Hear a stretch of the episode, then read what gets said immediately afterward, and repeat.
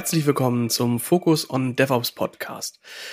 Und da wir das die letzten Male auch irgendwie nur so halb gemacht haben und wir vor einer etwas besonderen Zahl stehen, hören wir ab heute oder ich höre damit ab heute auf, äh, Zahlen zu nennen. Denn sonst hatten wir irgendwie Episodennummern und wer die letzten Male mit dabei war, wird mitbekommen haben, es gab so ein paar Specials rund um die KubeCon, rund ums OpenShift Anwendertreffen. Dann haben wir auf den Container Days Dinge aufgenommen und sind dabei, naja, ich sag mal, völlig aus dem Ruder gelaufen, äh, was die Episodenanzahlen betrifft. Heute sind wir das erste Mal ja, so, so richtig wieder im Studio zurück und nicht unterwegs mit unserem mobilen Studio und hätten so rein theoretisch die Episode 42 vor uns. Und wer mich kennt, der weiß, dass die 42 für mich ein bisschen was Besonderes ist. Deswegen ist das die letzte Episode. Also nicht die letzte, letzte Episode, aber zumindest die letzte Episode, die eine Nummer hat. Das macht's für uns auch einfacher, glaube ich, ähm, in Zukunft mit der Aufnahme. Naja, also, wer reingeschaut hat, was heute das Thema ist, wird gesehen haben, dass es dort rund ums Thema Entwicklungsumgebung ging. Oder gehen soll, gehen wird. Das ist etwas, was auch ähm, zu einem Teil zumindest äh, mit von der CubeCon mitgewandert ist. Denn dort ist nämlich ein Kontakt aufgekommen und wir haben überlegt, zu diesem spezifischen Thema könnte man doch auch mal reden. Insbesondere spreche ich da von dem Gast äh, Christian. Hi. Hi. Christian, magst du dich kurz vorstellen und den Leuten erzählen, was du so tust? Ja, mein Name ist Christian Weichel. Ich bin CTO bei Gitpod und bin dort verantwortlich für Product, Product Engineering. Das heißt, ähm, ja, die Produktentwicklung, das Design, einen naturgemäß sehr stark technischen Fokus. Ähm, ja, das mache ich. Was hat Gitpod mit Entwicklungsumgebungen zu tun? Gitpod beinhaltet eine Entwicklungsumgebung und er automatisiert das Aufsetzen derselben. So, das heißt, das, was sonst so fünf bis zehn Stunden von einem Entwickler pro Woche kosten oder wenn man einen neuen Entwickler in ein Team onboarden will, auch gerne mal eine Woche oder zwei, reduziert Gitpod auf 30 Sekunden. Mhm. Und genau, weil ich wusste, dass, ähm, dass es dort auch Fälle gibt, die ähm, auch etwas komplexer sein können, äh, ist heute auch Markus wieder mit dabei. Moin, Markus. Hallo, Enrico. Ich freue mich, hier sein zu dürfen. Markus, magst du den Christian mal damit schockieren, was du so tust? ja. ja, ich bin ähm, Programmierer bei der SVA und ähm, programmiere neben dem Standard Python-Sachen programmiere ich auch so Sachen wie SAP ABAP und ähm, gucke mir auch ab und zu mal so Embedded-Programmierung an. Und deswegen mal die Frage, ähm, Christian, was ist für dich eigentlich eine Entwicklungsumgebung? Das ist eine gute Frage. Für mich ist eine Entwicklungsumgebung eine Kombination von Programmen, zumeist mit einem Texteditor in irgendeiner Form, und anderen Werkzeugen, die mich Software schreiben lassen. Das heißt, da sind so Sachen drin wie einen Language Server dieser Tage, der mir irgendwie Support gibt, Autovervollständigung. Da ist mein, meine Compiler mit drin, da ist mein Dependency Management mit drin, da ist mein Source Code Management mit drin. Und das, wenn wir von der integrierten Entwicklungsumgebung sprechen, der IDE, dann ist das eben integriert. Dann ist das, sind das nicht disjunkte Teile, sondern es gibt einen Fluss, der die einzelnen Werkzeuge miteinander verbindet. Mhm. Ja, und ich glaube, das ist auch der, der spannende Teil, mit ähm, äh, wo es auch durchaus sehr, sehr unterschiedlich sein kann, mit welchen Technologiestacks und welchen Sprachen äh, man eben so mithantiert. Markus, gibt's bei dir ergänzend Dinge, wo du sagst, die gehören bei dir zu einem Entwicklungssystem mit dazu? Mm, nö, ich hätte es jetzt ziemlich so äh, unterschrieben mit dem Unterschied, je nachdem, wo man sich bewegt, ähm, ist es halt nicht so, dass man die einzelnen Teile in irgendeiner Weise rauslösen kann. Ne? Also ähm, je nach Umgebung habe ich einen Compiler in der Software selber, in dem IDE selber und habe gar keine Chance, den irgendwie extern dann einzubinden. Ja. Was mich dabei interessieren würde, ähm, ist, womit arbeitet ihr denn konkret so? Also es gibt ja durchaus sehr, sehr, sehr viel Bandbreite und ähm, ich kann mich erinnern, ich habe früher, als ich noch äh, Dinge mit Java gemacht habe, ähm, mit sowas wie Eclipse angefangen. Auch da gab's, ähm, naja, den ein oder anderen Streit, ob das genau die richtige ähm, IDE ist oder ob es da nicht noch irgendwie bessere Tools gibt ähm, und ob man da nicht irgendwie in die JetBrains Trickkiste greift ähm, oder ich sag mal, das, das, das Microsoft-Feld ist da ja auch ähm, von Haus aus etwas eigen gewesen. Auch da hat sich allerdings sehr, sehr viel getan. Ähm, von daher, womit arbeitet ihr dann in, in Realität so? Also bei Gitpod, wir selbst schreiben hauptsächlich TypeScript und Go-Code. Das meiste ist Go. Ähm, TypeScript vor allem auf dem Frontend und noch ein bisschen auf dem Backend. Wir benutzen natürlich selbst Gitpod. Also wir schreiben unseren eigenen Code in Gitpod. Das heißt, viel davon ist heute VS Code. Wir haben aber auch JetBrains-User. Man kann auch JetBrains mit Gitpod benutzen. Das ist so das, was ich tagsüber mache. Äh, am Wochenende oder auch mal abends äh, ist es zumeist immer noch Gitpod. Ähm, auch zumeist noch Go-Code. Ab und an mal auch ein bisschen Embedded. So, und auch das kann auch mal ein Gitpod sein. Das hat aber Limitierungen wenn ich das so vergleiche mit, äh, mit dem, was man so in der Vergangenheit gemacht hat, also ich auch vor, vor 20 Jahren war das alles irgendwie Eclipse und JDT und das war auch schon ziemlich, ziemlich nettes Tuning, muss man sagen. Ähm, was man da so machen konnte, da gibt's heute noch Umgebungen, die da nur schwer ranreichen. Ähm, und danach auch mal die Tour durchgemacht durch äh, Sublime und TextMate und so, dass das extreme Ende der Texteditoren. Ähm, eine Zeit lang war das irgendwie auch cool, VI aufs, mit SSH auf seinem Rechner zu machen. Äh, oder Vim respektive. Äh, durch, auch mal durch die äh, C-Sharp-Welt und die Microsoft-Welt durch. Und am Schluss jetzt bei Gitpod angekommen sozusagen und ich bin da vielleicht ein bisschen gebiased, so, das ist nicht äh, eine ganz unbiased Opinion. Aber was doch echt auffällt, ist, dass ich mich viel mehr darauf konzentrieren kann, wirklich zu arbeiten, statt irgendwie meinen Zeuchenschuss halten zu müssen. Also ich muss nicht erst warten, bis meine Eclipse-Plugins updaten und ähm, mein verbringe irgendwie mehr Zeit in meiner Vim RC als in irgendeinem anderen File. So, und das ist doch sehr angenehm. Also das, ähm, das ändert einfach so meinen Blick darauf, was eine Entwicklungsumgebung ist. Ich glaube, ein gutes Beispiel dafür ist, eine Entwicklungsumgebung sollte so sein wie ein Stift wenn du mit einem Stift schreibst, denkst du auch nicht daran, dass du einen Stift in der Hand hast und mit dem gerade Linien auf ein Blatt Papier malst, sondern du denkst über die Wörter nach, die du da schreibst und über den Inhalt des Textes. Und so sollte eine Entwicklungsumgebung auch sein. Das ist ein Werkzeug, was den Hintergrund verschwindet und was dir hilft, das zu tun, was du eigentlich tun willst. Und in den seltensten Fällen ist das eben, sich mit der Entwicklungsumgebung auseinanderzusetzen. Ja, also ähm, dann, dann setze ich da direkt mal dran. Ähm, ich sehe eigentlich jede Sprache ziemlich für sich, da ich eine relativ breite Bandbreite auch bediene. Ähm, stelle ich fest, dass es für jeden Anwendungsfall auch mehr oder weniger die richtige IDE gibt. Ne? Also ähm, mit, wenn ich Python programmiere, bin ich in Visual Studio Code völlig zufrieden. Ähm, wenn ich in Java mache, dann ist VSC sicherlich nicht das Richtige.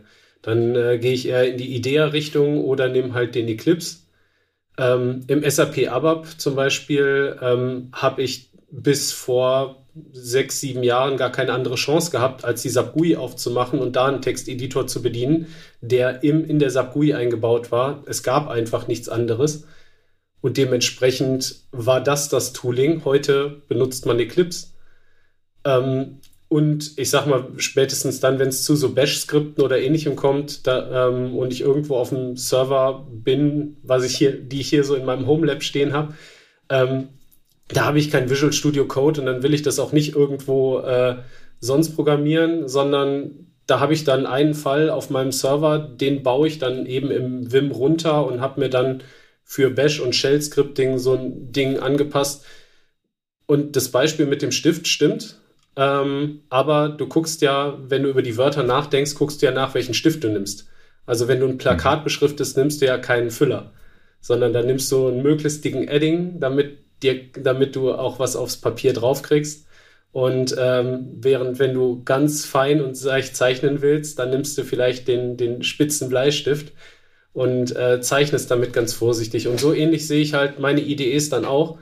Ähm, und da sage ich mir dann auch selber, okay, da muss ich dann so flexibel sein als Entwickler und sagen, okay, ne, wenn ich zwei Sprachen programmieren will und es gibt IDEs, die in den Sprachen ihre Stärken haben, dann muss ich die auch lernen. Dann muss ich auch lernen, da mit meinem Tooling umzugehen. Und das ist halt mein großer ja, Kritikpunkt an Visual Studio Code. Ich kann zwar unendlich viel an Add-ons reinladen, auch für ABAP gibt es Add-ons. Aber ja, ich, ich krieg's halt da rein. Ich kann es auch irgendwie machen, aber es ist halt so von hinten durch die Brust ins Auge. Es ist nicht so, wie es gedacht wird. Und spätestens dann, wenn ich die IDE wechsle in Eclipse, was von der SAP unterstützt wird, oder auf alten Systemen in die äh, SE80, in die Workbench gehe, da habe ich einfach, ähm, da habe ich den Fisch zurück ins Wasser getan quasi, dann schwimmt es wieder, ne? dann, dann es wieder. Mhm. Ja, und da bin, ist man dann einfach wieder schneller. Und das ist so das, wo, wo ich mir denke, ja, ich habe gar nicht so die eine Idee, sondern ich gucke, dass ich mir angucke, welches Werkzeug ich gerade benutzen will oder welche Sprache ich als Werkzeug brauche und dafür benutze ich dann das richtige Werkzeug. Ich finde das gar nicht so schlecht, ähm, auch ein Augenmerk darauf zu legen, wie komplex ist das eigentlich und wie kann ich die sich dahinter verbergende Komplexität von meinen Benutzern verstecken? Weil in sehr vielen Fällen ist es ja genau das. Ich möchte, dass meine Mitarbeiter, dass die Entwickelnden äh, sehr schnell in die Lage versetzt werden, ähm, naja, ihre ersten Änderungen zu machen, ihre ersten Contributions zu machen, ihre ersten Erfolgserlebnisse in einem Projekt hinkriegen. Und die meisten ersten Änderungen sind ja nun mal nicht, ich baue das ganze Backend um, sondern, ey, guck mal, da kommt ein Button dazu. Ähm, oder ich möchte mal eben schnell die Farbe anpassen, weil hier ist vielleicht irgendwas anders. Hier ist mir ein kleiner Typo aufgefallen, ich will den mal korrigieren. Und gerade in solchen Fällen ist natürlich die Lernkurve, die man erstmal, ähm, naja, an den Tag legen muss, echt von Projekt zu Projekt sehr, sehr unterschiedlich. Ähm, ich kann mich erinnern, ähm, der äh, Michael äh, aus dem letzten Podcast, der ist äh, letzte Woche auf mich zugekommen, meinte, sag mal, wie sieht eigentlich dein lokales Container-Setup aus? Weil ähm, ich muss hier die komplette Argo CD Development Pipeline bei mir lokal nachbilden, um eine Contribution zu machen. Und dann ist man schon mal mit ein paar mehr Tools beschäftigt, die man überhaupt erstmal braucht, weil es dann irgendwelche lustigen Pre-Commit-Hooks gibt, die auszuführen sind, bevor es überhaupt dahin geht, dass man da irgendwas ausführt. Und das äh, macht natürlich die Experience für Menschen, die gerade erst in ein Projekt einsteigen, sehr schwer. Gleichzeitig denke ich mir aber auch, ähm, wenn man immer sämtliche Komplexität dabei ähm, abstrahiert, kommt man auch an einen Punkt, wo man den Menschen ähm, die, die Möglichkeit nimmt, zu verstehen, was da eigentlich passiert. Ähm, und da gebe ich mal ein Beispiel. Ich habe ähm, auch gerade ähm, jetzt in den letzten paar Wochen, ähm, da sind ein paar neue äh, bei uns mit dazugekommen, die das erste Mal sich mit Linux beschäftigt haben und sich das erste Mal mit, äh, wie sieht eigentlich ein cooler Editor aus? Und dann kam das VS Code damit dazu und im VS Code gibt's dieses wunderschöne Terminal. Und auf einmal war die Verknüpfung da, ja, die einfachste und eigentlich beste Möglichkeit, sich schnell ein Terminal zu beschaffen, ist das VS Code aufmachen und da drin ein Terminal öffnen.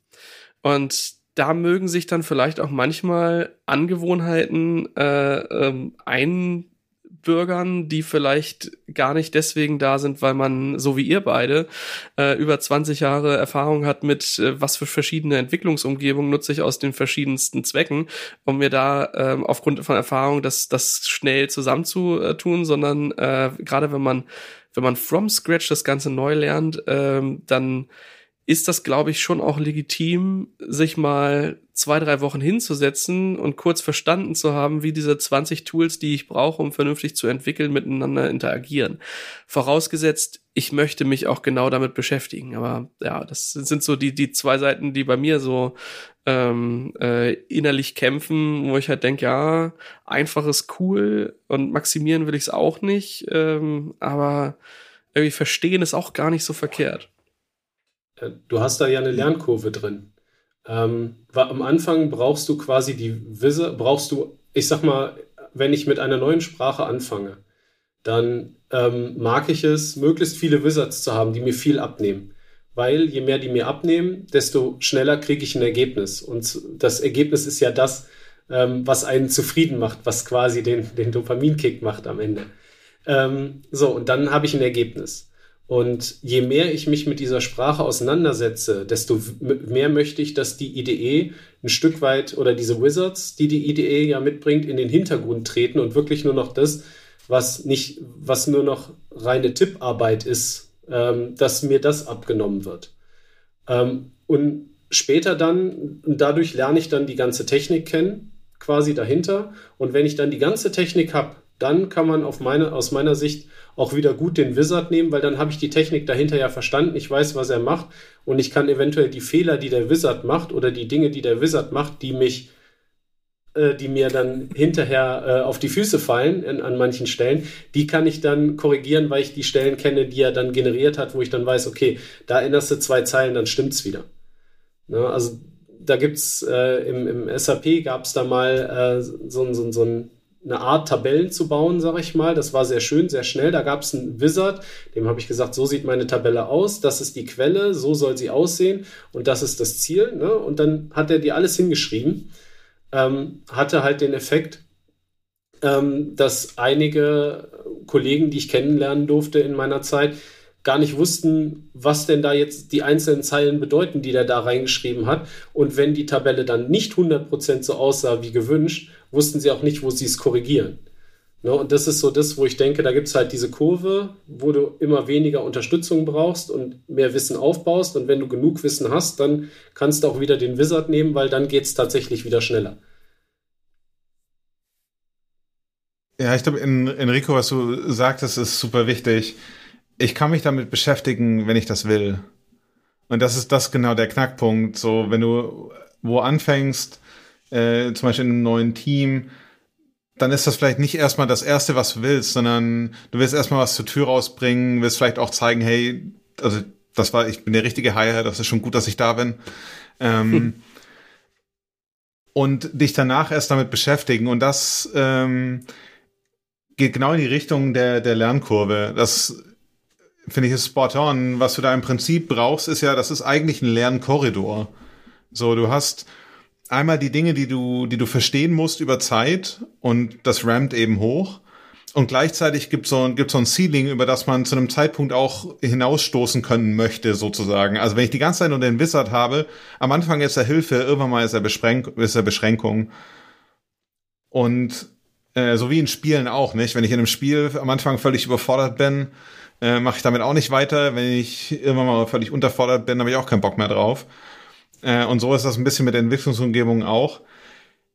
Was wir auch sehen ist, es gibt gerne mal so eine, so ein bisschen so eine Gatekeeper-Attitüde auch bei Entwicklern. So ein, so ein bisschen so, hey, das war in der Vergangenheit hart, das muss heute auch noch hart sein, so lernen durch Schmerzen mäßig. So, weißt du, das, das muss man sich erarbeiten, die, da muss man durchgehen.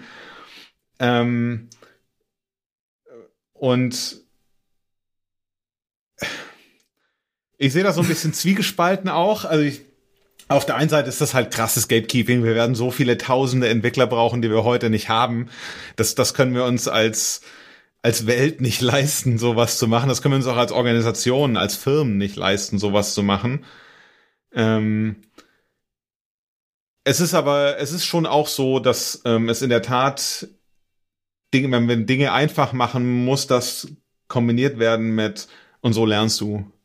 Also Lernen mhm. durch Schmerzen ist nicht der richtige Weg, nicht lernen ist auch nicht der richtige Weg. Sondern es gibt was, was das verbindet.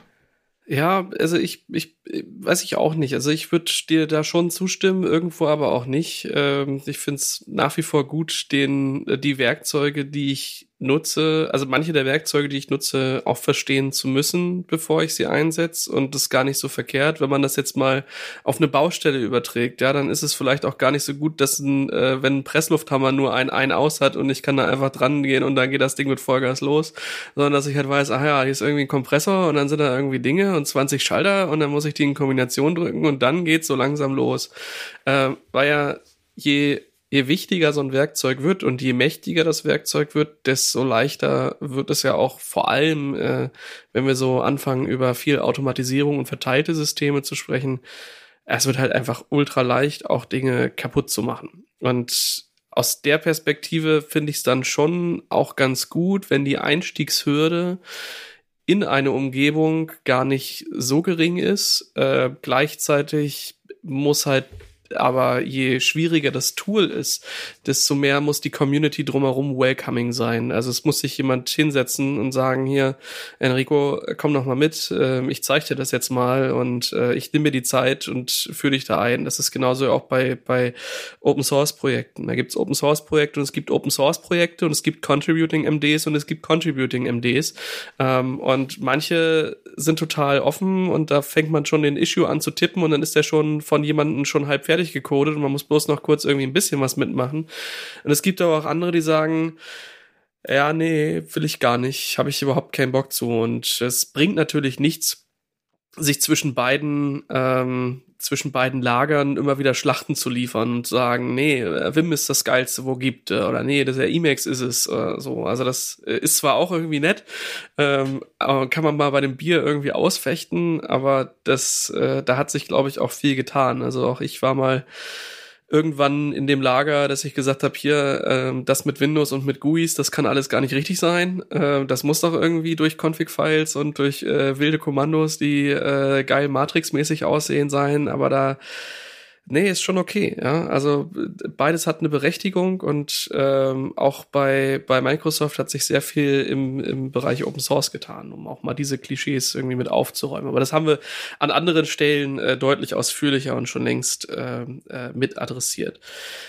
Worauf ich hinaus will, ist, gerade bei der Vermittlung von Inhalten tue ich mich immer sehr schwer, denn wenn ich versuche, möglichst niedrigschwellig abzuholen, dann finde ich mich beim Malen nach Zahlen wieder und das ist dann auch irgendwie doof. Ähm, und gleichzeitig äh, mit der großen Keule zu kommen, ist halt auch schwierig, ähm, weil man dadurch Leute abhängt und diese, diese perfekte Balance ich glaube, die kann man nicht finden, weil man auf einmal dann doch vergisst, dass es nicht nur mich und dieses Tool, sondern auch mein Individuum, Individuum gegenüber gibt, was ja auch erstmal irgendwo abgeholt wird und was dann vielleicht gewisse Vorkenntnisse, Prägungen und all das mitbringt, was ich ja auch mit mir bringe. Und dann ist es halt immer eine sehr, sehr individuelle Geschichte. Ja.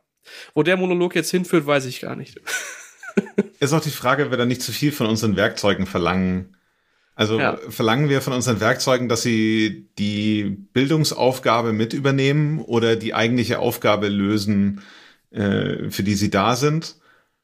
Idealerweise ja, idealerweise macht ein Tool das und es gibt auch Compiler, die einfach wirklich gute Fehlermeldungen ausspucken, die halt nicht irgendwie so kryptisch sind, dass, dass sie kein Mensch versteht. Ähm, aber solche Tools sind auch sauschwer zu bauen auf gut Deutsch. Das ist ähm, braucht sehr viel Aufwand, braucht auch sehr viel, äh, sehr viel Wollen, sehr viel Intention.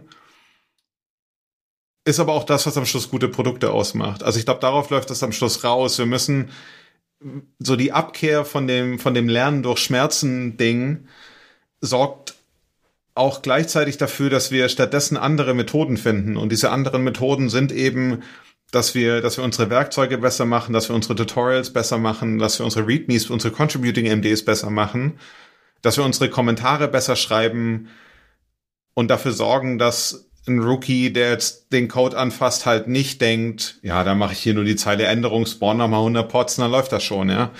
Ähm, sondern dass, dass wir gutes Feed-Forward im Prinzip geben und nicht erst nachdem das Kind in den Brunnen gefallen ist, sondern gute Unterstützung dafür geben. Ja. Rust ist ein gutes Beispiel dafür. So, Rust enabled Leute Dinge zu tun, die sie davor nicht tun konnten. Also du kannst damit Embedded programmieren, du kannst auch mit C Embedded programmieren, du kannst dir mit C aber Größenordnungen einfacher in den Fuß schießen als mit Rust und Fehlerbilder erzeugen, die die Hölle sind zum Debuggen. Und Rust ist keine einfache Sprache. Ja, Rust ist ziemlich hart zu lernen eigentlich. Aber es gibt viele gute Tutorials, der Compiler hilft dir und die Community hat viel dafür getan, welcoming zu sein. Und das, das macht den Unterschied so. Es ist bei Rust nicht Lernen durch Schmerzen, sondern es ist Lernen durch Support. Und bei C kriegst du irgendwie ein Segfault oder dein, dein Microcontroller geht in Hard Reset und du hast überhaupt keine Ahnung warum. Und äh, der, die Probe ist halt zu teuer, die kannst du dir nicht leisten. Das heißt, du stochest den Code den ganzen Abend. Aber um das mal, also gerade Rust oder ähnliches, das sind für mich alles so Sprachen, die so ein Stück drüber gehen. Also ich mache jetzt einfach mal ein, Beispiel auf aus äh, meinem näheren Umfeld.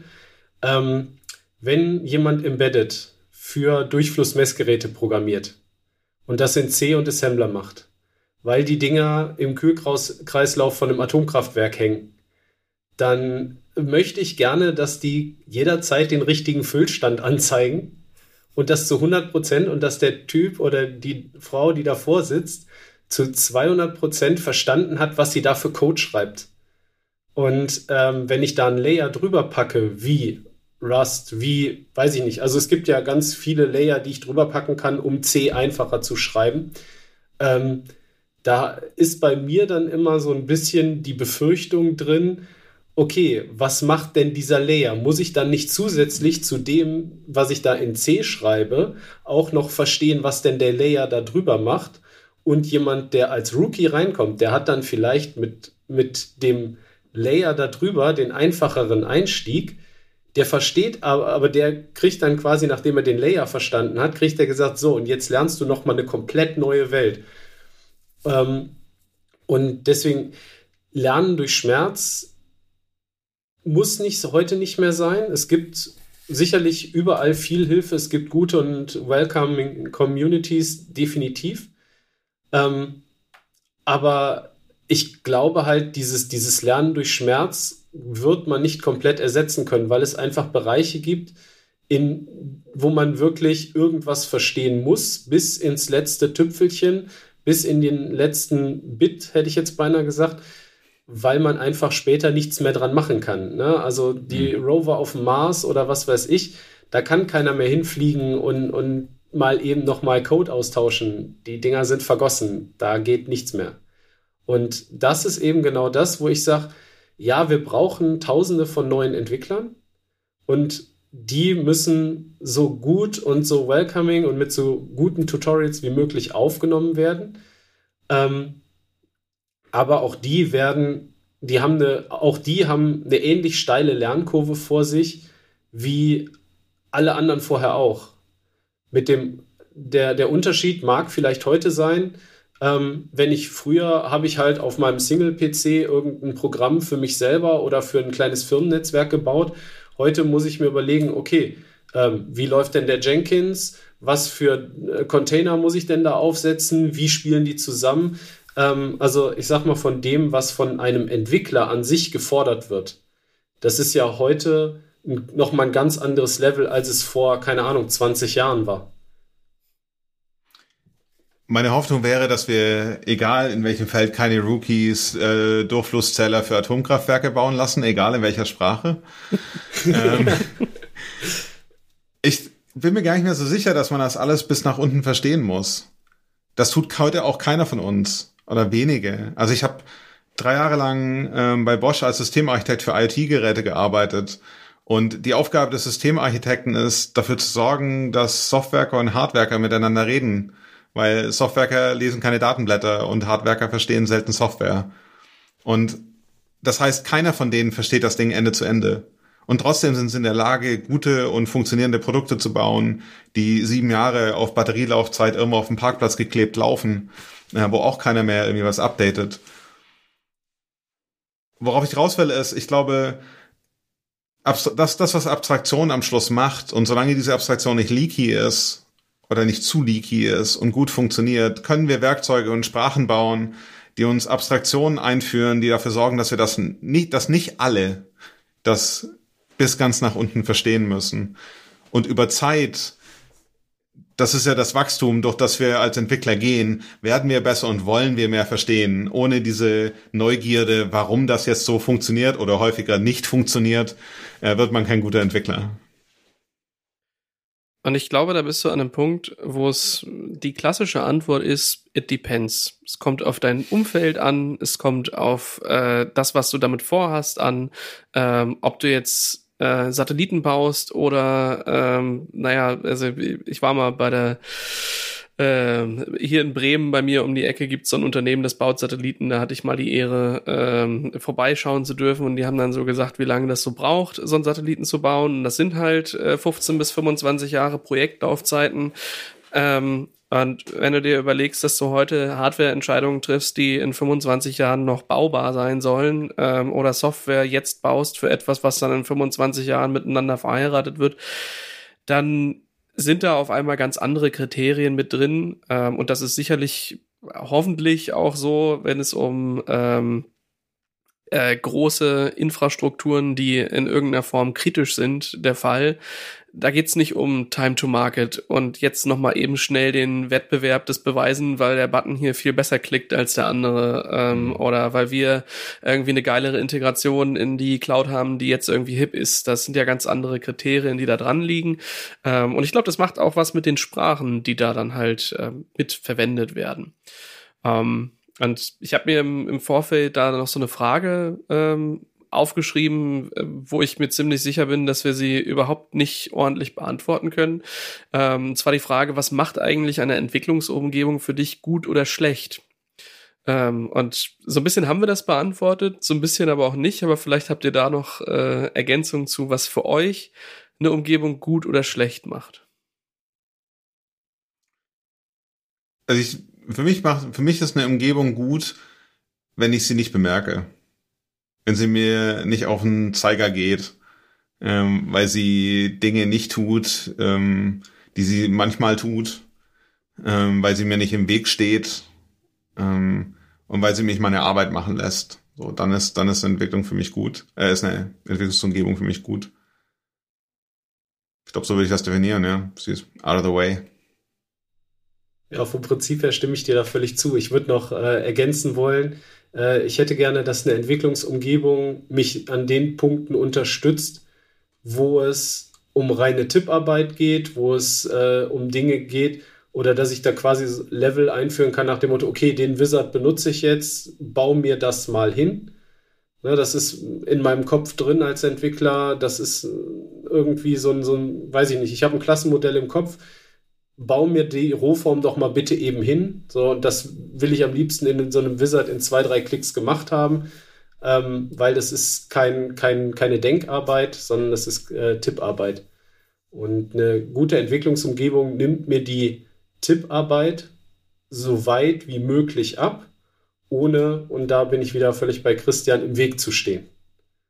Ja, also äh, ich habe das durchaus immer wieder, je nachdem, und das ist eben der, der große, deswegen habe ich äh, am Anfang gesagt, ich habe eigentlich relativ viele Entwicklungsumgebungen, weil die viele Entwicklungsumgebungen sind halt für eine Sprache gedacht, stehen dann, können dann vielleicht auch eine andere Sprache, stehen da aber dann mehr im Weg, als sie tatsächlich nützen.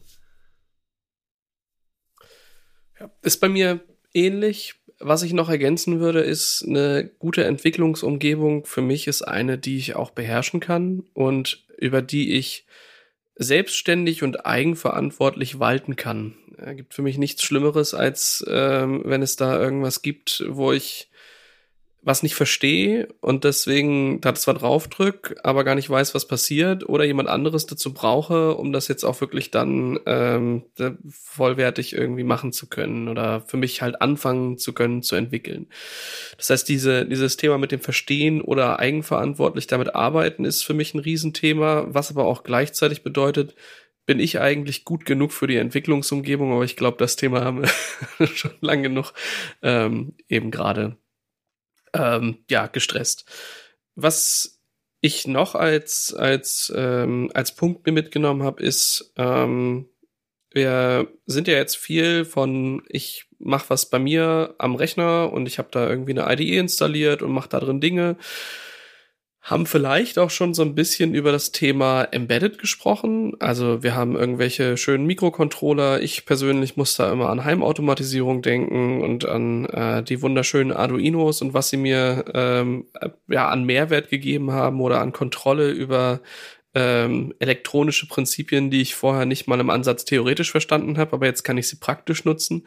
Ähm, also ich würde auf gar keinen Fall irgendwas damit bauen, was irgendwie wichtig ist, aber für meine äh, für meine LEDs, die blinken, reicht's. Ja, äh, das finde ich eigentlich auch schön, dass es damit zugänglich geworden ist. Heißt aber manchmal gehört zu äh, zu dem, was ich an Software habe, auch ein Stück Hardware.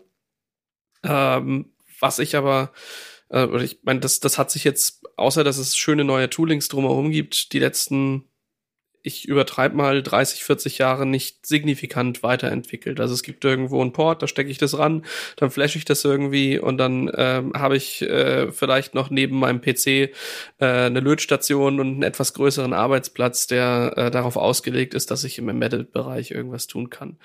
Was ich für mich als, als Trend ähm, deutlich mehr zeigt, ist, dass wir weggehen von Host-Systemen, weggehen von einzelnen kleinen Dingen, wo sich sehr viel Rechenleistung äh, sammelt, hin zu verteilten Systemen, hin zu Dingen wie Microservices, hin zu neuen Jobbildern. Ähm, beschäftige mich jetzt gerade viel mit dem, mit dem Thema Ausbildung, weswegen wir zwar irgendwie alle wissen, dass es den Fachinformatiker für Systemintegration, den Anwendungsentwickler gibt, aber jetzt auch sowas wie digitale Vernetzung, was versucht, dem gerecht zu werden, ähm, was da also noch kommt, wenn wir über verteilte Systeme reden. Deswegen würde ich euch äh, fragen, was seht ihr für einen Einfluss, den neue Architekturen auf Entwicklungsumgebungen haben? Oder gibt es da überhaupt?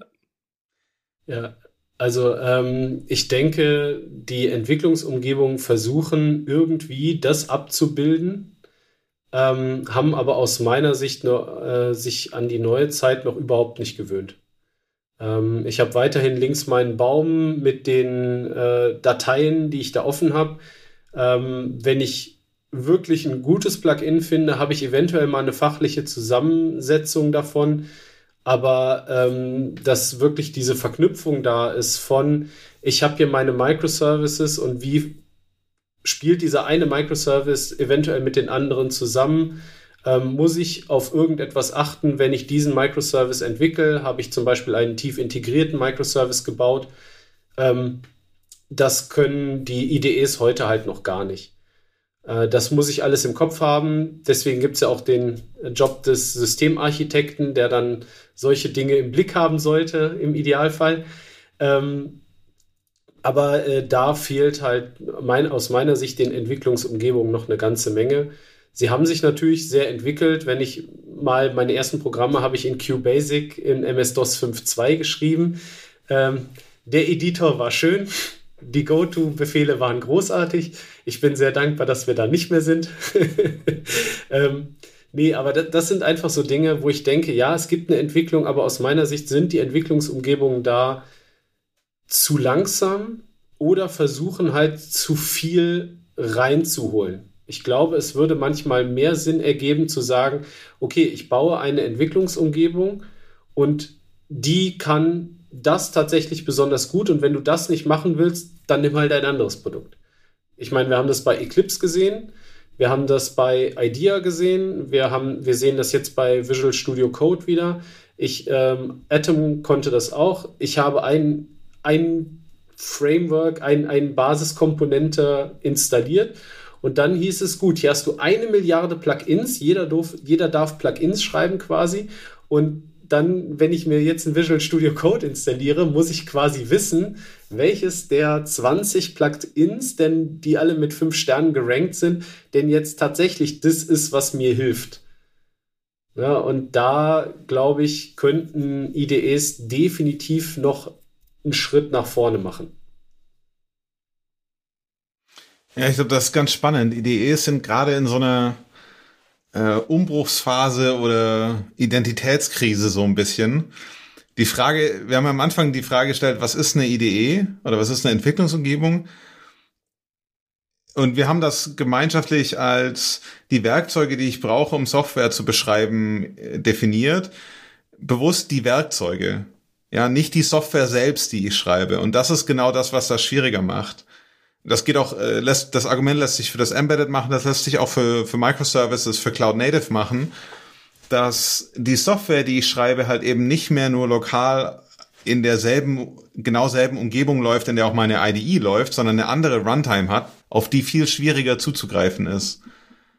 Und Microservices haben da ja eine nicht unerhebliche Komplexität und manche IDEs versuchen das in der Tat ranzuziehen, zu sich zu machen und andere versuchen sich damit zu integrieren. Wir selbst also bei Gitpod haben, haben einen Core Value Integrate Don't Dictate. Das heißt, äh, wir sind eher auf, der, auf dem Integrationspfad, weil es eben auch schon viele Leute gibt, die sich da Gedanken um gute Lösungen machen. Also ein Keyword hier ist Preview Environments. Deine, du hast dein Development Environment, du hast dein Preview Environment, die ein Stück weit nebeneinander stehen. Ja, die haben eine Verbindung. Du kannst aus dem aus dem Development Environment dein Preview Environment verändern, aber die ganzen Microservices laufen nicht unbedingt in derselben Runtime auf derselben Maschine, demselben Container, demselben Laptop, ähm, auf dem auch deine IDE läuft. Und die Kunst ist es dann, daraus eine gute Entwicklungsexperience zu machen und die, die Inner Loop, die sich dadurch zwangsläufig etwas verzerrt sozusagen, wieder so nah zusammenzubekommen, dass du halt nicht irgendwie fünf Minuten auf ein CI-Bild warten musst, um einen Container abzudaten. Das ist ein sehr, sehr großes Problem, was ich da tatsächlich sehe. Also entweder schafft man es halt, die Stacks so klein zu halten, dass trotzdem äh, durch gute Mocks irgendwie lokal entwickelt werden kann und da auch irgendwie schnell äh, dran entwickelt werden kann. Ich denke gerade so an, an, ähm, an Frontend-Frameworks, da ist ja so ein Development-Server auch in der Lage, ähm, on the fly mal eben schnell eine Datei neu zu laden ähm, und nicht erst einen neuen SCSS-Bild irgendwie anzustoßen, der halt irgendwie dann drei Minuten dauert. Ähm, das ist so das eine. Und ja auch irgendwo die, die Bewegung. Wir fangen ja jetzt, oder nicht jedes Unternehmen fängt halt an, ähm, die komplette Welt neu zu erfinden, äh, sondern da sind ja auch Menschen, die ähm, jetzt so arbeiten und morgen ganz anders arbeiten sollen und es erst gewöhnt waren, auf dem Webserver zwei Dateien zu editieren. Wenn sie fertig waren, dann haben sie ein SCP gemacht und dann war das Ding durch. Ähm, und jetzt soll man das irgendwie in einen Git reinschmeißen und dann laufen da Kontrollen drüber und dann ist der Merge-Request und da brauche ich 30 andere Leute, die auch irgendwie mit zustimmen. Und erst dann tragen wir das Release dann gemeinsam in Richtung Produktion. Das sind halt auch ganz unterschiedliche Welten, die da aufeinander ähm, aufeinandertreffen, finde ich. Ähm, und ich finde, vieles davon wird von den Entwicklungsumgebungen selbst nicht wirklich Ende zu Ende mit betrachtet. Allein wenn ich mir überlege, wie, wie geil das eigentlich war, dass du in Eclipse so oder generell beim, beim Java-Entwickeln so, so einen Breakpoint setzen konntest und sagen konntest, hey, stopp mal kurz, Debugger, erzähl mir mal, was ist denn jetzt eigentlich wirklich in der Variable für einen Inhalt drin? Das ist schon ganz nice. Wenn ich dasselbe mit einem Microservice irgendwie ähm, in einer anderen Sprache auf einer Kubernetes-Umgebung in derselben Qualität haben möchte, dann bin ich entweder ähm, an der anderen Seite des Regenbogens und kann so viel Geld für Tracing-Tools ausgeben, dass es alles toll ist, oder ich ähm, habe halt echte Probleme, die daraus resultieren, weil Dinge eben verteilt laufen und nicht mehr äh, lokal ordentlich schön debuggt werden können. Ne? Da gibt's ja gerade für die für die Verbindung sozusagen, also ich will irgendwie einen Breakpoint in einem Microservice haben, der dann in einer Umgebung zusammen mit 100 anderen Services läuft zum einen ist die Frage, wie sehr mir Breakpoints heute in solchen Szenarien überhaupt noch helfen. Einfach, ja. wenn man sich mal Datenmengen anguckt, Event Rates etc., ähm, ist das schon schwierig. In Unit-Tests oder Integration-Tests auch gegen Mocks etc., da sind sie auf jeden Fall noch super hilfreich und ähm, da ist das auch echt noch ein Thema.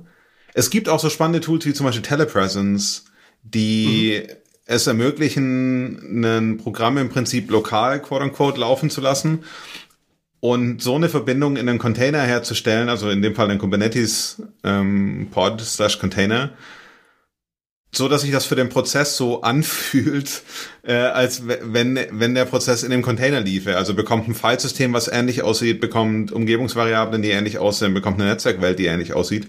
Und trotzdem kann ich da noch einen Debugger hinpacken ähm, es gibt auch so den Trick, wie, wie Delph mit in, in meine Debug-Builds zu legen und dann das Kommando vom Container zu ändern, so dass ich halt einen, einen Debugger da drin bekomme.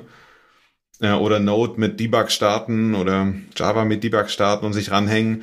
Die Integration wird an der Stelle aber in der Tat immer schwieriger. Einfach weil das Tooling, das Toolfeld, so die kombinatorische Explosion an Werkzeugen, die da entsteht, äh, so krass ist, dass man sich entweder in sehr kontrollierte Umgebungen, sowas wie Garden.io oder so, bewegt oder eben anfängt, sich einen Developer Experience Team zu leisten, was sehr viel seiner Zeit damit zubringt, so Werkzeuge zusammenzustöpseln.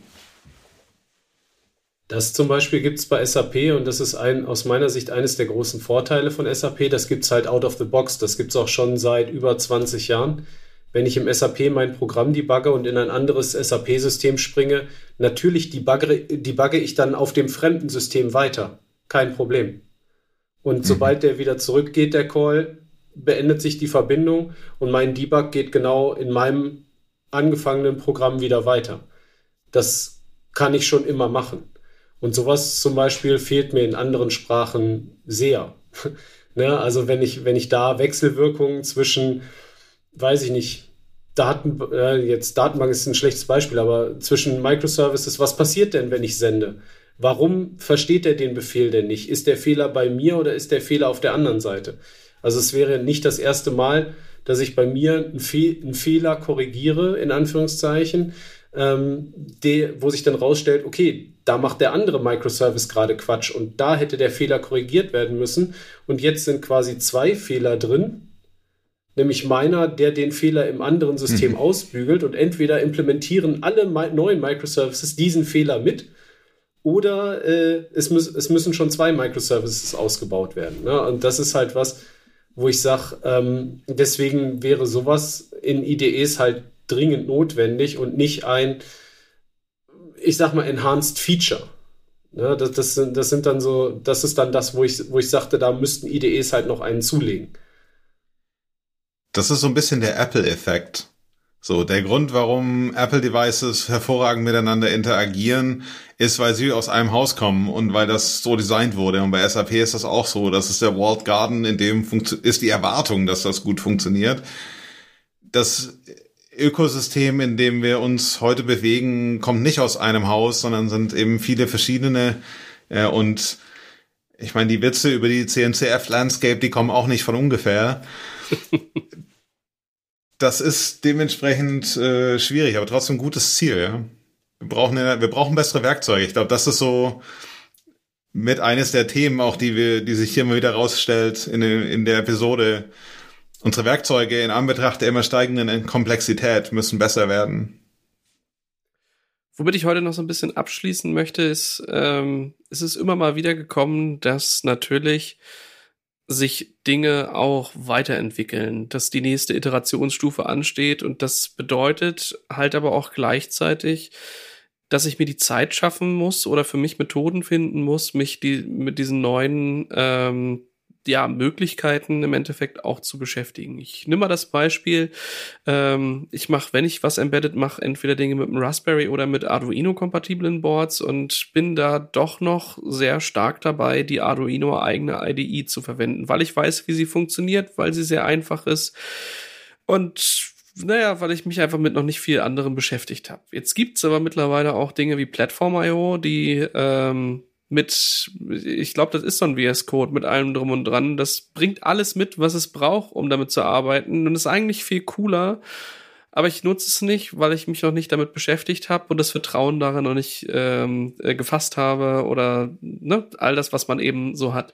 Deswegen mal so die Frage an euch, wie wie macht ihr das, dass ihr äh, die Tools, die ihr verwendet, hinterfragt oder euch Zeit oder Möglichkeiten dafür schafft, auch mal zu gucken, was gibt's denn da noch und wie könnte man das irgendwie anders machen? Ganz ehrlich, ich mache das viel heute viel, viel, viel weniger, als das in der Vergangenheit der Fall war. Das ist einfach mhm. auch der Rolle geschuldet. Ähm, wenn ich das, wenn ich das mache, dann ist das erste, was ich dabei tue, ist die Abschätzung, ob es das wert ist. Also ich versuche, und das ist sehr schwierig. Das ist super schwierig, weil ich erinnere mich so als, äh, als Schüler und auch als Student in den ersten Semestern so, äh, formale Methoden, brauche ich das jetzt wirklich? Und ein Semester oder zwei später merkt man, ja, das brauchst du total, das hilft hier, das ist wichtig und das hättest du mal gelernt, so, ja. Deswegen, also es ist super immer schwierig, es ist super schwierig abzuschätzen, ob man was braucht. Aber das ist so das erste, die beschränkte Zeit, das beschränkte Budget, was dafür da ist, wofür benutze ich das, ja, da eine gute Abwägung zu machen. Und dann versuchen Möglichkeiten zu finden, die mich möglichst schnell ähm, wohin bringen sozusagen. Also ich bin jemand, man kann ja also klassisch Top-Down oder Bottom-Up lernen. Ähm, ich bin eher so der der Durchstoß-Typ sozusagen. Also ich habe mir da letzt äh, mal Svelte zum Beispiel angeguckt. So das Frontend-Framework Svelte. Ich weiß, ich bin nicht so sicher, wie man das ausspricht. Ich spreche das mal Svelte aus. Und damit eine kleine Anwendung gebaut. So und ich habe nicht versucht, das im Detail zu verstehen und alle Mechanismen erstmal zu verstehen, sondern ich habe erstmal versucht zu verstehen, was kann ich damit machen? Welche neuen Fähigkeiten erlaubt mir das?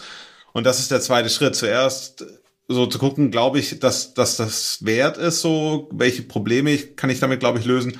Und dann im nachgelagerten Schritt das auch mal zu versuchen, äh, ohne gleich irgendwie alles in, in Tiefe verstehen zu müssen. Und danach, wenn ich dann feststelle, ja, das, das brauche ich und das lässt mich Dinge tun, die ich jetzt auch, oder Probleme lösen, die ich jetzt wirklich lösen muss, dann befasse ich mich damit tiefer. Ähm, das ist aber nur noch ein sehr geringer Prozentsatz eigentlich. Also der, der Funnel, der hat einen, einen sehr krasse Drop-off-Rate. So entlang dieser Dimension. Das ist eine Funktion von Zeit und Budget, die wir heute haben, oder die ich heute habe, das ist nicht mehr viel. Leider.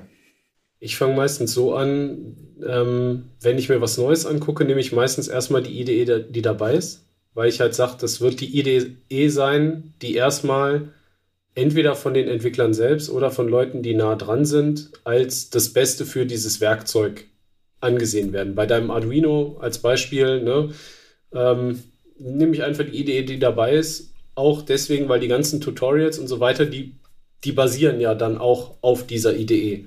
Und manchmal gibt es dann in anderen IDEs Funktionen nicht, wo ich dann erstmal suchen müsste, okay, was ist denn das Äquivalent in der anderen, äh, in der anderen IDE? Ne? Und das heißt, ich würde quasi mein, den, den Lernaufwand für das Neue oben drauf setzen. Und dann gucke ich, okay, wie passt sich diese IDE in mein bisheriges Wissen und Gefühl ein, wenn das zusammenpasst? Ne, also ich sag mal, wenn die Shortcuts irgendwie ähnlich sind, wenn die sich gut ableiten, wenn ich mir die gut merken kann, ähm, dann bleibe ich einfach dabei. Solange die mir nicht im Weg steht und solange sie mir die Unterstützung gibt, die ich erwarte, wenn ich so ein kleines Hausding mache, dann brauche ich keinen full-grown irgendwas mir dahinstellen, sondern dann reicht mir so ein quasi Texteditor, sag ich mal. Ähm, dann dann bleibe ich auch dabei und erst wenn ich sage, okay, ich stelle fest, ähm, entweder die Entwickler von der IDE haben irgendwas getrunken, was definitiv nicht gut bekommen ist, äh, oder die kommen aus einer Ecke, die äh, äh, eventuell gar nicht so in meinem Spektrum liegt. Dann gucke ich, ob es eine IDE gibt, die näher an dem dran ist, was so in, in meinem Fundus schon drin ist, wo ich über die Shortcuts, die ich automatisch im Rückenmark habe, das nächste dann schneller adaptieren kann. Und dann stecke ich dann auch den Lernaufwand rein, okay, diese Funktion bringt die alte IDE, wo finde ich diese Funktion in der neuen IDE und was bringt mir die neue IDE oder kann die Idee, was kann die neue IDE mir eventuell noch bringen? Aber vom Prinzip her äh, sticke ich da erstmal mit dem, was kommt. Kann ich verstehen. Ähm, für mich ist das das Größte, also das, ich kann euch beide verstehen, auch das mit dem Zeitproblem. Ähm, diese Abwägung, lohnt sich das überhaupt noch? Das äh, denke ich mir auch manchmal. Und das macht es natürlich auch schwierig. Ähm, so, also ich glaube, wir brauchten alle ein bisschen mehr Langeweile, um auch mal, weiß ich kann mich zurückerinnern, äh, als ich das erste Mal vom, von Server-Client-Prinzipien ähm, was irgendwie mitbekommen habe, weil es um Game-Server ging und ich herausgefunden habe, ach, Dateien, FTP-Server, man kann da irgendwie Sachen übertragen. Ich habe wochenlang einfach nur gegoogelt, was gibt's alles noch für Server-Client-Prinzipien und was kann ich noch alles Geiles bei mir selbst irgendwie hosten und äh, selbst ausprobieren. Das ist bei Sprachen natürlich auch sehr ähnlich. Da ist ja auch ein sehr, sehr breites Feld an Frameworks, an Helferlein, an, äh, an Toolings und an Sachen. Was ich heute sehr, sehr gerne nutze, ist Pair Programming. Mich einfach daneben setzen und gucken, wie machen eigentlich andere das? Und ich würde sagen, ähm, also eigentlich alle, mit denen ich so zusammenarbeite, können das, was sie tun, deutlich besser als ich, ähm, weil ich mich auch gar nicht mehr so tief damit beschäftige und da einfach mal beiwohnen zu können und zwischendurch mal zu sehen, ey, was geht denn eigentlich alles Geiles? Ähm, und das, das bringt in mir dann auch diese so eine so eine Euphorie mit, ähm, wo ich dann auch Bock hab wenn ich da was entdecke, was da noch nicht ganz perfekt war, selbst nochmal zu recherchieren, noch irgendwie einen draufzusetzen und dann zu sagen, ja, hier, guck mal, das geht auch noch so und so und das kann man noch miteinander kombinieren und jetzt ist es noch geiler. Äh, und das ist so, wo ich sagen muss, dass die, die Lernkurve bei mir mit am schnellsten ist, wenn es wirklich darum geht, mit anderen, die es selbst auch anwenden oder die selbst ähm, irgendwie für sich einen Workflow entwickelt haben, den einfach mal mitzukriegen, mitzuerleben und zu adaptieren und dann, dann daraus wieder zu lernen. Das Arduino Plattform IO Ding ist tatsächlich genauso gewesen. Wir haben vor den, vor den Container Days, ähm, wer uns da mal irgendwie gesehen hat, wir hatten da so ein Blinke-Cluster mit ganz vielen ähm, kleinen Servern. Ähm, und da ging es darum, ähm, am Sonntag, also Samstag auf Sonntag vor der Messe am Montag, äh, die Controller-Firmware für die LEDs äh, neu zu schreiben. Und da hat ähm, Jasper ähm, bis morgens um drei, um vier irgendwie dran gesessen, das gemacht und irgendwie äh, mich dafür geschlagen, dafür, dass ich irgendwie die Arduino-IDE nutze und hat dann einfach mir ein neues Repo gesteckt und gesagt, hier, so geht es mit Plattform-IO, das ist sowieso viel geiler und das geht übrigens so und so. Und das ist, äh, das ist für mich so das, das Schönste, wenn man da dann ähm, über Einflüsse anderer nochmal schafft, dann äh, ja, das bewiesen zu bekommen, dass es halt auch irgendwie anders oder geiler geht. Ne? Was ja. Plattform.io an der Stelle äh, geiler macht und das, was, ähm, was, wenn wir über Entwicklungsumgebungen reden, glaube ich, recht wichtig ist, ist, ähm, es geht noch einen Schritt über die Entwicklungsumgebung hinaus und Plattform.io macht das speziell für Embedded. Aber das geht eben auch genereller und zum Beispiel für Microservices, für Cloud, für Business-Anwendungen. Und zwar ist das die, die Orchestrierung, die Automatisierung von Entwicklungsumgebungen. Wir haben so ziemlich alles in unserem Umfeld irgendwie automatisiert. Ähm, das ist ja ein Kernpunkt äh, von DevOps, dass wir toll wegautomatisieren, Infrastruktur-Setup etc. Alles automatisiert, bis auf unsere Entwicklungsumgebung. Das ist immer noch eine README-MD, die in einem Repo rumliegt, die Leute von Hand ausführen müssen. Und ähm, das ist vermutlich ein Großteil dessen, was bei dir deine Plattform IO Experience besser gemacht hat. Und das ist auch das, was die Onboarding Experience in Open Source Projekten besser macht. Das ist das, was die Onboarding Experience als äh, neuer Mitarbeiter, neue Mitarbeiterin in einem Unternehmen besser macht. Dass das eben nicht mehr manual toil ist. Und das hängt, ist unabhängig von der Entwicklungsumgebung. Hm. Also die Automatisierung, der Trend dass Entwicklungsumgebungen automatisiert aufgesetzt werden, der ist unausweichlich, genauso wie Continuous Integration, Continuous Deployment unausweichlich waren. Ähm, und das wird sich über alle Entwicklungsumgebungen hinwegziehen, manche früher, manche später. Absolut. Ja, aber da sind wir lange, noch lange nicht. Also da, da sind, sorry, wenn ich dir da ins Wort falle, da sind wir noch aus meiner Sicht noch lange nicht. Also ähm, wenn ich mir angucke, äh, Kunden aus dem Medizinbereich, die haben eine Lebenszeit ihrer Maschinen von 45 Jahren. Da höre ich mir dann an, okay, wir haben ein äh, Visual, ähm, Visual Basic, ähm, das äh, können wir auch die nächsten 25 Jahre noch nicht abkündigen, weil die Kunden haben vor 20 Jahren die Geräte gekauft, die haben noch 25 Jahre Garantie. Wir haben, ähm, wir haben ganz viel in dem, auch in den Industriemaschinen äh, und so weiter, da ist auch noch ganz viel drin. Also ne, kam mir letztens erst noch die, die Schlagzeile, dass die Londoner U-Bahn irgendwie noch mit äh, MS-DOS auf einem Windows 98 fährt, sonst geht's nicht. Ähm, ne, so und ähm, ich so glaube, es war San halt Francisco und die U-Bahn dort und es war Windows 95. Oder so. oder so. Aber Fast ich habe so gelesen. San Francisco, oder? Also ja. Nee, aber auf jeden Fall auch, auch in der SAP, um, auch in der SAP-Welt, und SAP ist ja nicht klein, auch in der Salesforce-Welt, soweit ich weiß. Da bin mhm. ich nicht so zu Hause, aber in der, ähm, das, das ist halt kein unbeträchtlicher, keine unbeträchtliche Menge Quellcode, die da rumfliegt, sag ich mal. Ähm, das, das sind Riesenmengen Code, der über die letzten 30, 40 Jahre geschrieben wurde. Und die sind also da ist ganz viel noch nicht CICD. Also beispielsweise für die komplette SAP-Welt kann ich dir sagen, da ist effektiv nichts CICD, gar nichts. Also da mhm. kommt das mal hoffentlich so in fünf Jahren, kommt das da mal an. Ja, und das ist eben genau dieser, dieser Gap, ja. den ich sehe. Ähm, du hast auf der einen Seite das Ganze mit dem Web-Frontend und so dieses Skripten, alles, was so voll virtualisiert ist, sag ich mal. Da kann man auch quasi komplett durchautomatisieren und da ist auch schon viel durchautomatisiert. Unsere Wirtschaft besteht aber auf, zu einem großen Teil noch auf Dingen, die sich einfach noch nicht automatisieren lassen, weil die Idee der Automatisierung von bestimmten Dingen da noch nie, äh, da noch gar kein Thema war. Ne? Und das wird auch nicht mehr passieren. Also Microsoft wird nicht mehr sagen, Mensch, äh, wir bieten mal einen Windows 98 Docker an oder einen Windows 2000 Docker oder so. Und es ist durchaus erst zwei Jahre her, ähm, dass ich ein Subsystem gesehen habe, das, auf, das so alt war, dass es auf einem Windows 2000 Rechner lief.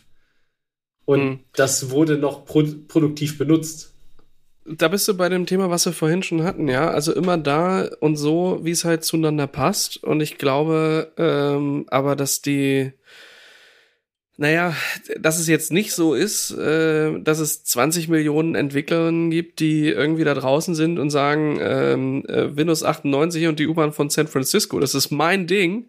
Ähm, sondern ein, ein sehr großer Teil der Industrie, die gerade so entsteht, ist im Aufbruch, ist im Umbruch und ist bei ähm, lass mal schnell Ergebnisse liefern und nicht in drei Jahren, sondern vielleicht, wenn es geht, schon in drei Monaten irgendwie, ähm, weil es darum geht, einen Vorsprung zu bekommen und weil es um so, weiß nicht, so, so Sachen wie Rapid Prototyping gibt, ja. Also nicht nur in der Softwareentwicklung, auch im Hardwarebereich ist das so, aber auch nicht überall. Und deswegen ja, dieses ganze Cloud Native ist eine super Sache, das. Ich will nicht mehr ohne leben. Ja. Aber ich kann auch gut verstehen, dass es auch heute noch Industrien gibt und noch in 20 Jahren noch geben wird, die sagen wird, ja, ist ja ganz nett, aber für uns ist das hier halt auch alles nix. Das Wichtige dabei ist die aktive Entscheidung und zu sagen, ja, wir haben uns das mal angeguckt und wir haben dabei entschlossen, nö, ist halt auch gar nichts. Ähm, und ich glaube, so ist es auch mit dem, mit dem, mit dem äh, mit CICD und mit, äh, mit dem Herangehensweisen, dass alles voll automatisiert sein muss oder auch bei, äh, bei Gitpod, ja, äh, dass ich halt meine Entwicklungsumgebung quasi so haben will, dass der, äh, die entwickelnde Person das einfach sie klickt und dann ist die halt da und dann dauert das halt 10 Minuten oder 30 Sekunden, je nachdem, wie groß die Instanzen sind und dann ist das halt da. Ähm, ist das was für alle? Wahrscheinlich nicht. Ähm, Gerade deswegen und genau wegen der Perspektive, äh, Markus, war mir das auch mit dem SP-Ansatz da drumherum ähm, auch sehr wichtig. Trotzdem gibt's da ja auch weitere Dinge, die da jetzt kommen, äh, die auch nicht was für alle, äh, alle Menschen sind. Also so wie, wie GitHub mit den, äh, mit Copilot, die dann äh, da noch auf einer ganz anderen äh, Ecke Codevervollständigung machen. Codespaces, ähnlicher Ansatz, Jupyter Hub und Jupyter Notebooks das ist nicht dafür da, dass ich mega geil Python lernen kann und jetzt äh, das irgendwie machen kann, sondern das ist für Data Scientisten da, die einen Riesenhaufen Daten haben und schnelles Ergebnis erzeugen äh, wollen. Und wenn die dann anfangen, das Modell so weit zu abstrahieren, dass es dann produktiv genutzt wird, dann sieht der Technologiestack oder alles andere danach vielleicht noch mal anders aus und so kann es natürlich auch laufen, äh, wenn ich wenn ich mit einer äh, modernen agilen Softwareentwicklung anfange. Ich fange jetzt was an, ich baue was auf Microservices auf und das funktioniert, aber vielleicht treffen mich ähm, beim Rollout Anforderungen der Industrie, in der ich arbeite, die halt sagen, ja, du bist hier ein Medizinprodukt, du kannst gar nicht irgendwie Microservices machen, du musst irgendwie, du musst ein Changelog, das muss 300 Seiten lang sein mit jedem Release äh, abliefern und das muss, das, wir erwarten hier eine Setup.exe, aber nichts anderes. So, und ähm, das, das kann dich halt schon treffen äh, und manchmal hat man das früh auf, also idealerweise hat man das früh auf dem Schirm, äh, aber ich glaube trotzdem äh, gibt's da diese, diese ganz unterschiedlichen Welten mit ihren unterschiedlichen Anforderungen. Ne? Das hat auf jeden Fall einen, einen Long Tail. So, also die äh, Adoption davon hat einen ziemlich langen Tail. Wichtig dabei ist aber, dass das doch erstaunlich, die, die Masse der Entwickler, die erreicht das früher. So, das ist das Wichtige, glaube ich. Es gibt auf jeden Fall Spezialfälle, die wird's auch, also es gibt Heute suchen wir noch COBOL-Programmierer. Die werden in ihrem Lebtag, also ich lehne mich jetzt aus dem Fenster, ich habe keine Ahnung von COBOL, aber ich vermute, CICD ist da auch nicht so das heiße Thema.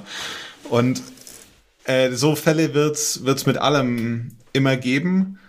Aber die Masse der Entwickler, ähm, für die wird das sehr zeitnah reell sein. Und die Masse der Entwickler macht heute auch Git und die Masse der Entwickler macht heute auch CI. Die Masse der Entwickler macht vielleicht noch nicht CD. Ja, da das weiß ich nicht. Aber ich bin mir auch sehr sicher, dass die Masse der Entwickler auf, auf absehbare Zeit ihre Entwicklungsumgebung automatisieren wird, einfach weil es im Prinzip alternativlos ist. Wir werden es uns schlicht nicht mehr leisten können, das anders zu machen und wir werden es auch nicht anders wollen. Man gewöhnt sich an diesen Luxus. Ähm, wenn wir, wenn wir das gut machen, wenn wir gute Werkzeuge schaffen, die, die uns das erleichtern, dann habe ich gar kein Interesse daran mehr, äh, irgendwie fünf bis zehn Stunden die Woche damit zuzubringen, meine Umgebung in Schuss zu halten, sondern ich will lieber was tun, was wirklich Wert schafft. Ähm, ich bin überzeugt davon, dass das eine alternativlose Entwicklung ist. Ich hoffe, dass äh, ich. Es ist ja auch im SAP-System so, dass die sich auch auf diesen Weg machen. Und äh, ich vermute auch, dass viele in diese Richtung gehen werden. Es wird nur relativ je nach es wird je nach ähm, Bereich sehr, sehr lange dauern. Und da spreche ich jetzt einfach mal von zehn Jahren, ähm, bis man darüber dann tatsächlich nachdenken kann. Natürlich wird bis dahin der Großteil definitiv das längst irgendwo anders adaptiert haben, aber es muss halt immer in irgendeiner Form dann auch äh, gewartet werden und ähm, ich hoffe, dass es schneller kommt. Ich bete darum. Ich arbeite gerne damit, weil es macht viel Spaß.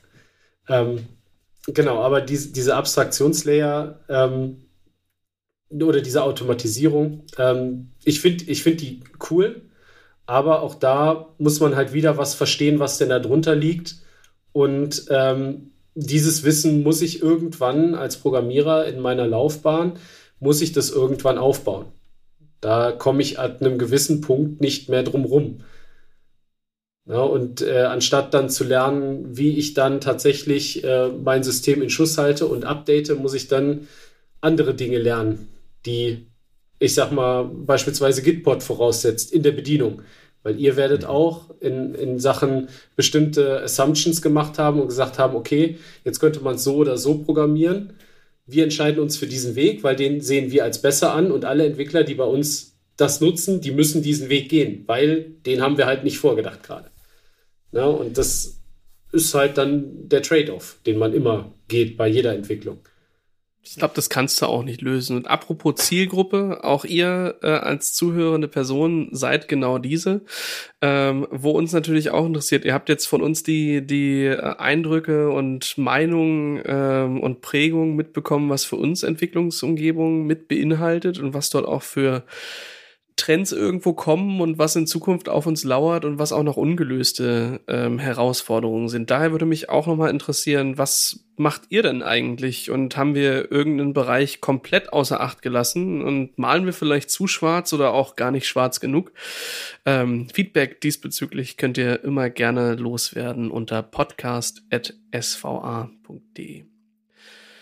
Ja, also ich glaube, wir könnten noch stundenlang darüber weiter diskutieren. Für mich wird es irgendwann interessant, wie wachsen eigentlich diese verschiedenen Welten zusammen tun die das überhaupt oder vielleicht auch nicht? Und das, äh, wenn wir alle Glück haben, dürfen wir noch ein paar Jährchen länger auf diesem Planeten weilen und können jetzt steile Hypothesen äh, ablassen und dann immer wieder validieren, äh, sind die so eingetreten oder auch nicht.